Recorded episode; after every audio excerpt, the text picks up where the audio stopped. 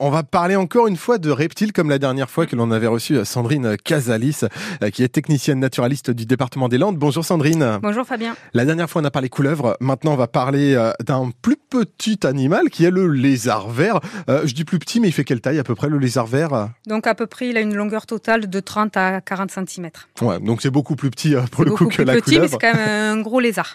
oui, c'est un gros lézard. Justement c'est original, en général les lézards on les imagine tout petits, là non c'est pas le cas. Non, c'est pas le cas, oui, il est quand même assez imposant. Et alors, il est vert, est-ce que comme pour la couleuvre, sa couleur verte lui permet surtout de se camoufler euh, Oui, alors il a, il a en fait une couleur vert, euh, vert vif, plus ou moins tachetée de noir. Et les mâles, eux, présentent en période de reproduction une gorge euh, bleue, plus ou moins intense, qui s'atténue après par la suite. Et les femelles, elles ont une gorge blanche et parfois bleu, bleu pâle. D'accord. Ok, donc euh, on reconnaît la femelle et le mâle par rapport à la couleur par bleue rapport ou à blanche. la couleur, oui, c'est ça. Hmm. Euh, cet animal, est-ce que c'est un animal pour l'instant qui vit bien? On le retrouve où exactement?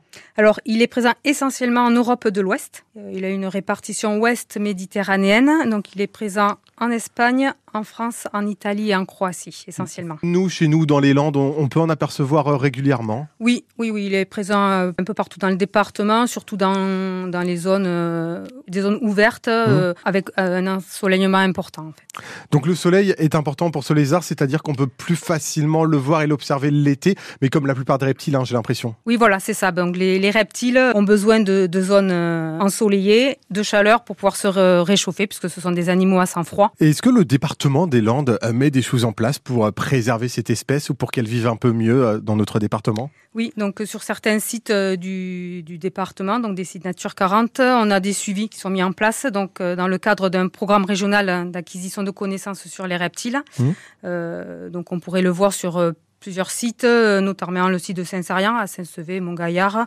ou aussi sur le site des saligues de la Dour à Bordère. Voilà. Mmh. Et pour finir, euh, Sandrine Casalis, ce petit animal, ce petit lézard, on peut l'observer où On l'observe comment? En forêt, au bord des points d'eau Où ça exactement? Donc il se rencontre le plus souvent euh, dans des zones de broussailles. Il peut être aussi observé euh, dans des milieux très divers pourvu qu'il y ait de l'ensoleillement. il semble aussi apprécier donc l'humidité et on peut le retrouver également en bordure de, de, de points d'eau ou de rivières. Et ben voilà, ce petit euh, lézard vert euh, qui a la gorge bleue quand c'est un mâle et euh, blanche quand c'est une femelle et qui s'appelle le lézard vert, tout simplement. Merci beaucoup Sandrine Casalis d'avoir été à nos côtés. Je rappelle que vous êtes technicienne naturaliste du département des Landes. À bientôt Sandrine. Au revoir, à bientôt, merci.